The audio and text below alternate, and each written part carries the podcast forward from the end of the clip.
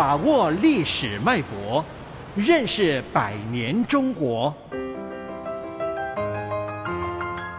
世纪长征，凯歌行进，国防正规化。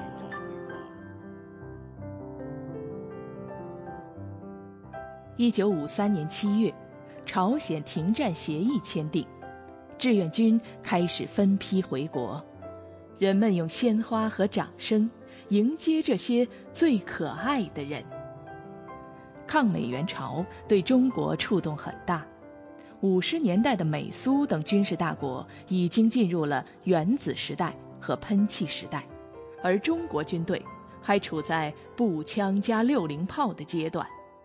抗美援朝，中国不得不花巨款购买大量的苏式武器，发展壮大自己的军工产业迫在眉睫。一九五六年，原子能、喷气技术、导弹、电子等尖端国防科技被正式列入十二年科学技术发展远景规划。一九五零年，中国人民解放军的总数是五百五十万。为了减少军费支援建设，裁军问题被提上议事日程，决定将全军人数降低到四百万。一九五二年，四十万解放军受命集体转业，二十一个师的二十一万战士分别奔赴铁路、水利、林业、建筑等环境条件较为艰苦的岗位，十九个师。变为屯垦部队，战斗当英雄，生产当模范。作为一群特殊的建设生产大军，他们将青春献给了新疆，献给了北大荒。一九五五年七月，一届人大二次会议通过《义务兵役法》，规定每年十二月三十一日以前，年满十八岁的男性公民都必须依法服兵役。当一名光荣的军人，几乎成了当时所有年轻人的梦想。参不了军的，还可以当民兵。民兵组织在那个年代的中国十分普及，很多年轻人都在村里的打麦场上练习过拼刺刀、扔手榴弹。在重要的设施周围，也时常会有民兵们巡逻站岗。一九五五年九月二十七日。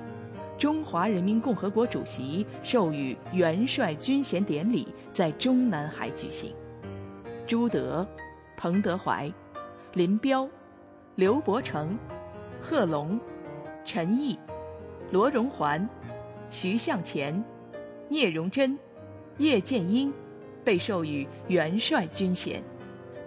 这就是人们常说的十大元帅。在此期间。有人建议授予毛泽东大元帅军衔，被他拒绝。他那套从未穿过的大元帅服，至今还陈列在军事博物馆。三天后是国庆六周年，国防部长彭德怀穿着崭新的元帅装检阅了受阅部队。在观礼台上，众多的元帅将军们更是引人注目。军衔制。和义务兵役制、新金制一起被称为五十年代军队正规化建设的三项重大举措。这年十一月，一次大规模的军事演习在辽东半岛举行，这是建国后人民解放军首次在未来使用原子化学武器条件下的抗登陆演习。中国的军事实力再次引起。世界的瞩目。